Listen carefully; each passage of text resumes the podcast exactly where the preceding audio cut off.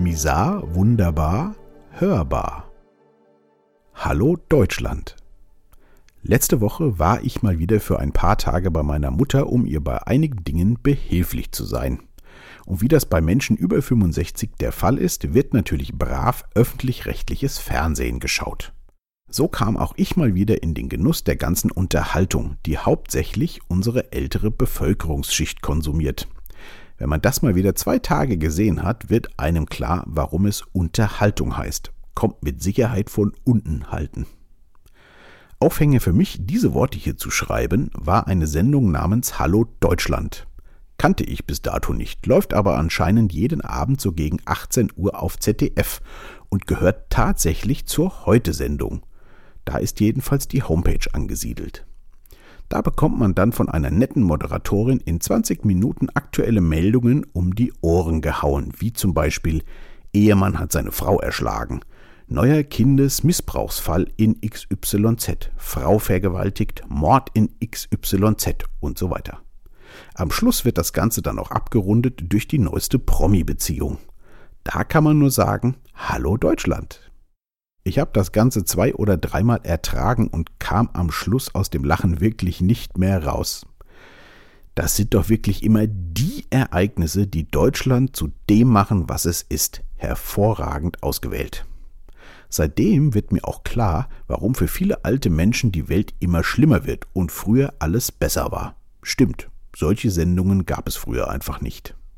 Auch wenn die Sonne scheint und ein netter Mensch einem heute zum Beispiel über die Straße geholfen hat, Spätestens am Abend bei Hallo Deutschland wird einem dann wieder klar, Gott ist das alles schrecklich hier. Danach kann man sich dann mit ein paar Krimiserien wie zum Beispiel Soko Berlin, die Rentnerkops oder die Rosenheim Cops in den Abend bringen lassen. Diese sind zugegeben tatsächlich mal ganz nett anzuschauen. Seichte Unterhaltung, natürlich total weltfremd, aber nett gemacht und tut nicht weh. Meine Mutter hat mich dann auch direkt aufgeklärt, dass sie diese Serien ganz gerne schaut, da sie nicht so blutrünstig sind. Der Mord ist immer schon geschehen und wird nicht gezeigt. Kann ich bestätigen. Ist tatsächlich so. Nach Hallo Deutschland muss man auch einfach mal etwas runterkommen.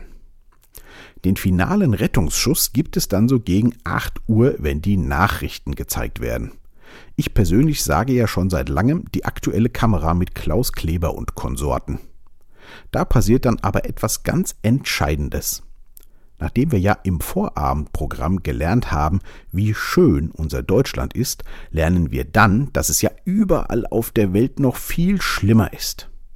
Russland, China, Syrien, Iran und so weiter. Alles die Achse des Bösen mit Kriegen, Systempresse und Lügen, soweit das Auge reicht.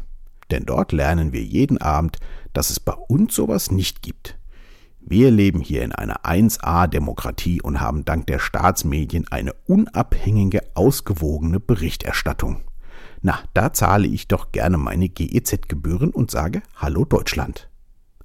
Denn wie hat schon Volker Pispers vor langem gesagt, wenn man weiß, wer der Böse ist, hat der Tag Struktur. Und eins ist sicher, wir sind es nicht. Nach dieser Stärkung des Ego ist man dann auch wieder bereit, sich einen ordentlich spannenden Film anzutun – vielleicht einen Tatort oder einen düsteren schwedischen Krimi. Jetzt auch blutrünstiger mit gezeigtem Mord am Anfang des Films, nach den durchweg positiven Nachrichten gut zu ertragen. Nach drei Tagen Staatsproper, äh, Entschuldigung, Staatsfernsehen hat es mir dann aber wieder gereicht und ich bin froh, mein eigenes Bild von Deutschland und der Welt zu haben. Kann nicht schaden, sich ab und zu auch mal ein bisschen woanders zu informieren. Auch die ausländische Presse kann da teilweise sehr hilfreich sein, auch wenn die natürlich alle nur Propaganda machen. Bevor das jetzt aber zu negativ klingt, ich habe ein gutes Bild von Deutschland. Hat für mich zwar schon einige dunkle Flecken bekommen, aber ich lebe immer noch gerne hier und sage Hallo Deutschland. Bleibt gesund und wach.